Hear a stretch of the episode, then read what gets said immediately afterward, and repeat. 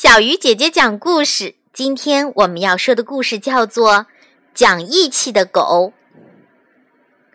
从前有一个商人到芜湖去做买卖，发了一笔大财。这一天，他租了条船，装载着货物，准备坐船回家。上船前，他看到有一家酒店的门前拴着一条狗，主人正要杀狗。商人走到店主旁边，对他说：“把这条狗卖给我吧，看他眼睛里含着泪，怪可怜的。”店主看商人给他的钱不少，就把狗卖给了商人。他带着狗上了船。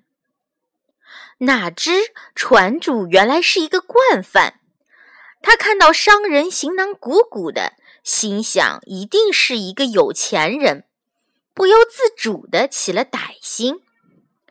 船行至江中，船主举起船桨，趁商人不备，将其打昏，推入江中。那条狗一见主人落水，哀叫着也跳入水中。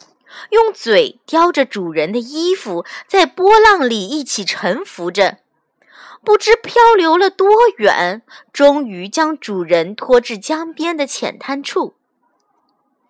狗游出水面，跑到有人的地方，汪汪地哀叫着。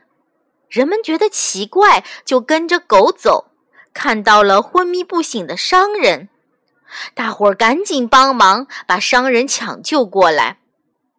商人醒来后，原原本本的说了事情的经过，大家都很同情，愿意帮助他。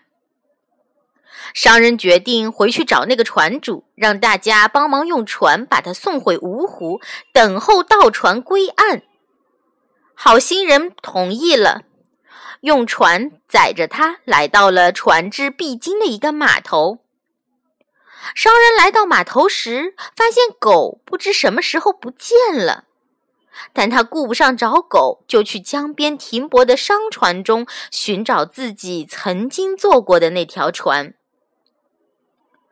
商人在码头等了三四天，只见载货的船只密密麻麻，太多了。一眼望去，商船的桅杆简直就像一大片森林一样。要想在这么多的船只中找到那只船，真好比大海捞针一样难。商人无可奈何的一条船一条船的观察，看得头昏眼花，还是没有找到自己要寻找的那条船。垂头丧气之余，也只好自认倒霉，决定就此回家。这时，他突然听到狗叫的声音，那只不见的狗跑回来了，望着主人大声吼叫。商人呼叫他，他却往远处走。于是，商人就尾随着狗走过去，探个究竟。只见那条狗猛地奔上一条船，咬住一个人的裤腿，说什么也不松开。商人急忙赶过去，想喝住它不要伤人，但狗死不松口。猛抬头望去，竟发现被咬的人正是那个谋害自己的船主。船主完全改换了装束，把衣服和船只都改变了。若不是被狗认出来，一定很难识别。